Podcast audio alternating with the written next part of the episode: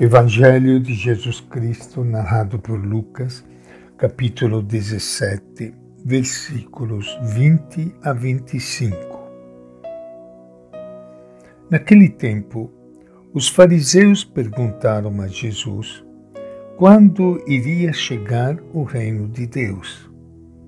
Ele respondeu: O reino de Deus não vem de algum modo que se possa observar nem se poderá dizer: Vejam, está aqui, vejam, está ali.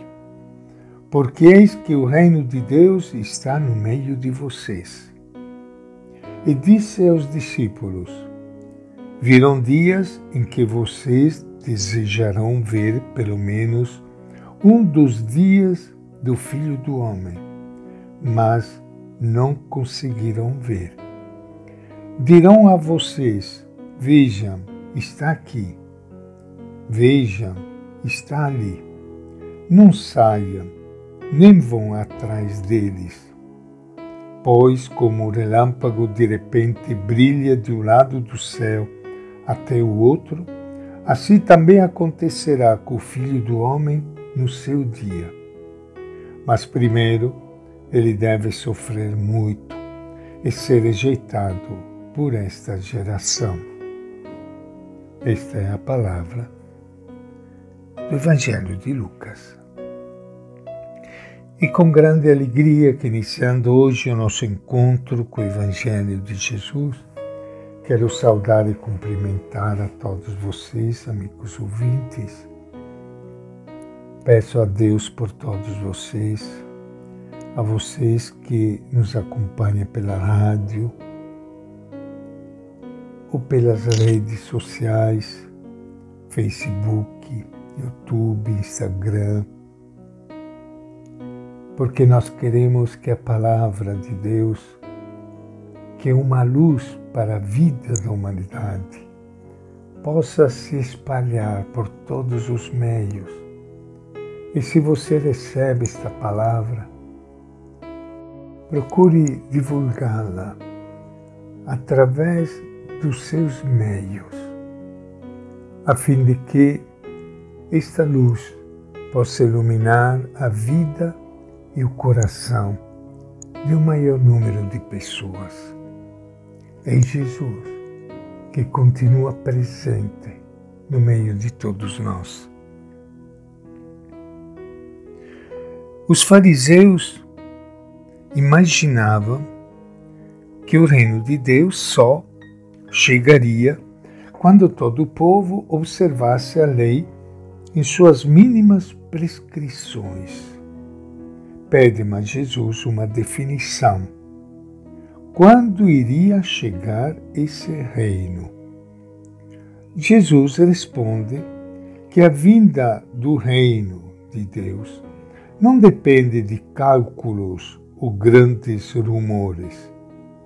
O reino de Deus começou na pessoa e na prática de Jesus, no meio de seus contemporâneos. O reino se torna presente e visível sempre que as pessoas praticam a justiça, criando relações de fraternidade. O dia do Filho do Homem, que é Jesus, é o tempo após a sua ressurreição que será coroado com sua manifestação final. Então, quando ele vier na sua glória, o fato será evidente para todos. Entretanto, primeiro ele deve sofrer muito e ser rejeitado por esta geração, como escreve Lucas. A paixão de Jesus será um momento crucial e fundamental para o desenvolvimento do reino.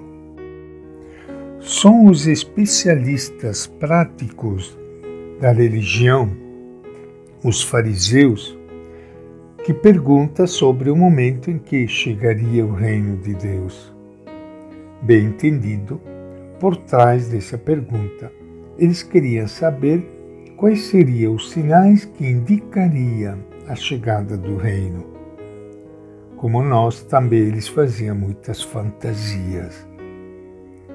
A resposta de Jesus é, de certo modo, decepcionante. O reino de Deus, ele diz, não vem ostensivamente, ou seja, nada de grandes barulhos ou fogos de artifício. Isso, quando muito, caracteriza as coisas humanas, mas não o reino. De modo que não se poderá dizer ou apontar o reino está aqui ou está ali. Com efeito, o reino não é alguma coisa que vai cair sobre a realidade, mas uma transformação profunda das relações humanas. E Jesus acrescenta: o reino de Deus está no meio de vocês.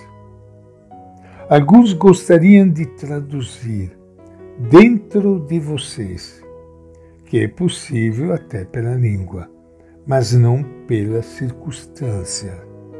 Pois Jesus está falando com os fariseus, justamente aqueles que não aceitaram sua mensagem. Por outro lado, o reino não é apenas uma realidade interior.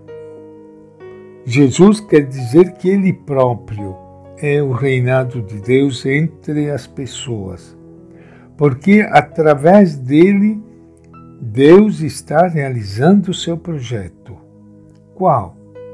O de libertar a todos para a vida, por meio da instauração de relações de fraternidade e partilha. Isso é o reino de Deus. É a justiça que transforma as relações injustas em relações justas. O reino se torna presente e visível sempre que as pessoas praticam a justiça, criando relações de fraternidade e partilha de modo que todos possam ter liberdade e vida. Dessa forma, o reino de Deus em Jesus se torna presente e manifestado.